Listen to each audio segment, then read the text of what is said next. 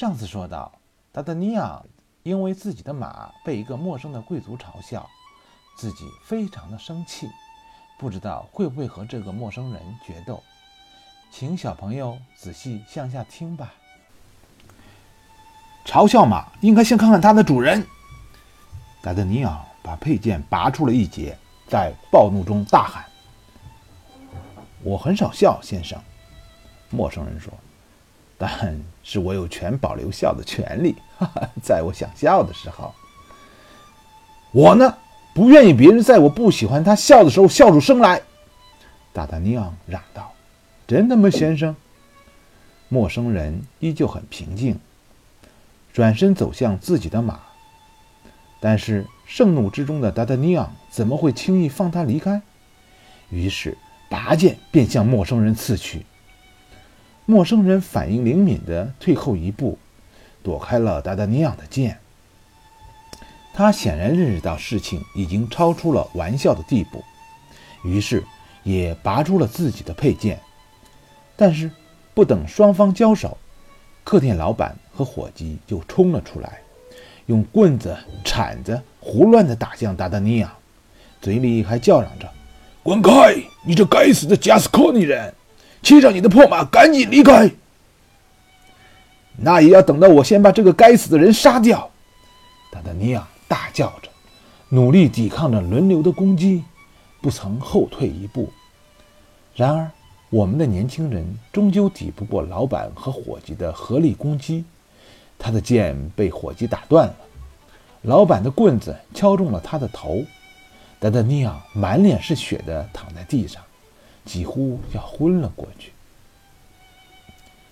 看着围观的人越来越多，老板怕事情闹大，不得已把他抬进了厨房。而那个贵族又回到了之前窗边的位置。大批围观的人群似乎让他感到十分不愉快。喂，那个疯子没事儿吧？他对着来探问自己身体状况的老板问。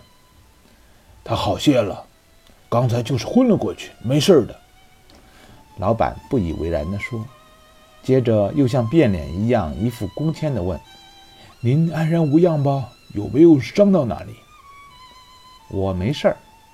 贵族不耐烦地挥挥手：“你确定他没事儿？”“是的，不过在他昏过去之前，还拼命喊着说要向您挑战。”老板轻蔑地撇撇嘴说。我们在他昏过去之后搜了他的身，他没钱，但他之前说，如果等他到了巴黎，您会后悔的。这么说，陌生人冷静地分析着。这么说，他是一个乔装打扮的王族了。我只是告诉您，让您有所提防，爵爷。他有没有提到谁的名字？哦。他的口袋里有一封给德特雷维尔先生的信件，老板说：“德特雷维尔先生。”陌生人变得警觉起来。他口袋里有给德特雷维尔先生的信。陌生人皱起了眉头：“见鬼！难道德特维尔先生会派这个贾斯科尼人来对付我？”陌生人沉思了几分钟，对老板说：“听着。”老板，你能不能帮我摆脱他？良心不容许我把他杀死，但是现在他碍了我的事儿。陌生人的语气变得冰冷起来。好了，我看我要走了。陌生的贵族站起身，你是否按照我的吩咐备好了马匹？是的，先生。老板应承着，心里却想。莫非他害怕这个孩子？老板恭谦地退出房间，心里却在不断思索着。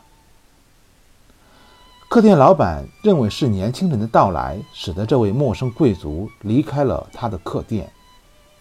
他回到年轻人所在的房间，看见他已经醒了，所以他暗示达达尼昂赶紧离开，因为在老板看来。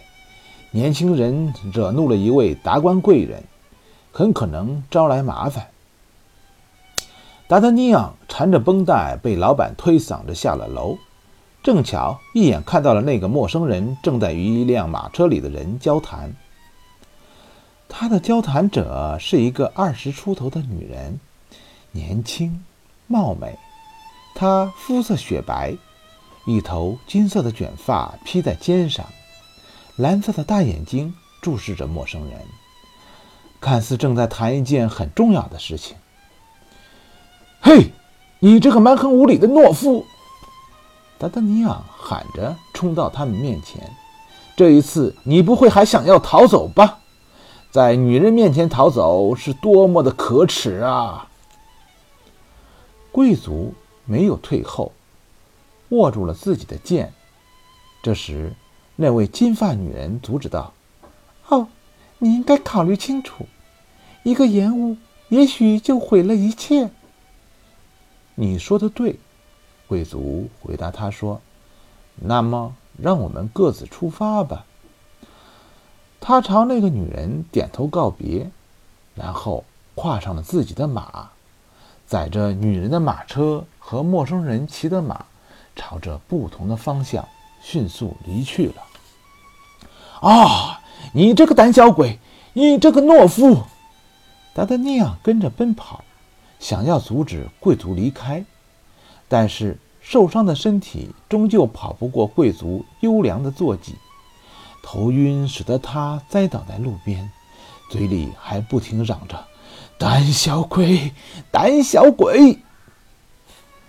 由于伤势，达达尼昂不得不在客店住了下来。他按照母亲给他的秘方配置了药膏，虽然没有请医生，却在第二天就差不多痊愈了。这也证明了药膏的神奇。准备付钱离开客店的时候，他翻来翻去，发现除了自己那少得可怜的一些钱之外，要给德特雷威尔先生的那封信也不见了。我的信！达达尼昂找来老板，大声质问：“我的介绍信！你们这群该死的，谁拿走了我的信？要知道，那封信是要交给德特鲁维尔先生的。如果你们找不到信，”那么德特鲁维尔先生会有办法的。这句威胁显然把老板给吓住了。除了国王和主教，德特鲁维尔先生是一位很有威信的军人。这封信里面有重要的东西吗？店主心怀侥幸地问。他和他的伙计们翻遍了客店，却没有看见信的影子。重要，当然。我想是的，达达尼昂喊着。他还指望这封信进入宫廷呢，那里面有可贵的财富。是西班牙的债券吗？老板十分着急。是陛下私人金库的债券。达达尼昂撒了谎，他指望通过国王的威慑力尽快找到信。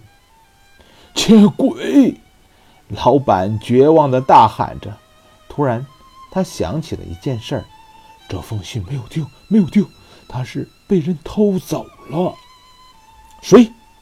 达达尼昂急切地问：“那个贵族，昨天那个贵族，昨天你的东西放在厨房，他他去过那里。”老板急忙说出自己的证据。当我告诉他。你有一封给德特雷尔先生的信的时候，他显得十分不安，还问我信在哪里。这么说，他是偷信的贼了。达达尼昂说：“我会向德特雷尔先生申诉的，他会帮助我解决这个问题。”达德尼昂付给老板住宿的钱，一路跋涉，终于来到了巴黎。他在进入巴黎的时候，把那匹可怜的马卖掉了，夹着他的小包，独自走进了巴黎。他找到了一间租金十分便宜的房间，搬进去之后，缝补了自己破损的衣服，又重新换了配件，然后就开始四处打听德特鲁维尔先生的府邸。巧的是，他发现德特鲁尔先生家就在他租下的。房间附近。他还认为这是一个好兆头，于是踏实的睡去，准备第二天就去德特鲁尔先生家拜访。